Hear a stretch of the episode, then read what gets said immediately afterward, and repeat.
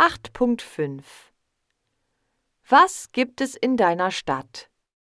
Nummer 1 Hallo, ich heiße Tobias. In meiner Stadt gibt es eine Jugendherberge, einen Flughafen, ein Schloss und einen Hauptbahnhof.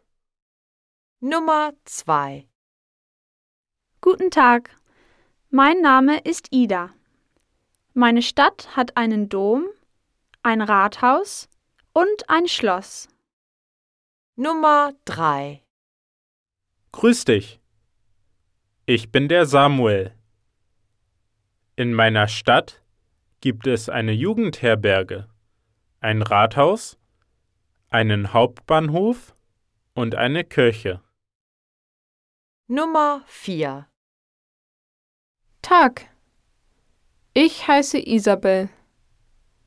Meine Stadt hat ein Rathaus, eine Jugendherberge, einen Flughafen und ein Schloss.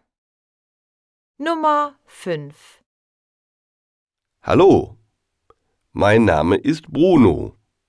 In meiner Stadt gibt es einen Dom, einen Hauptbahnhof, eine Kirche und eine Jugendherberge.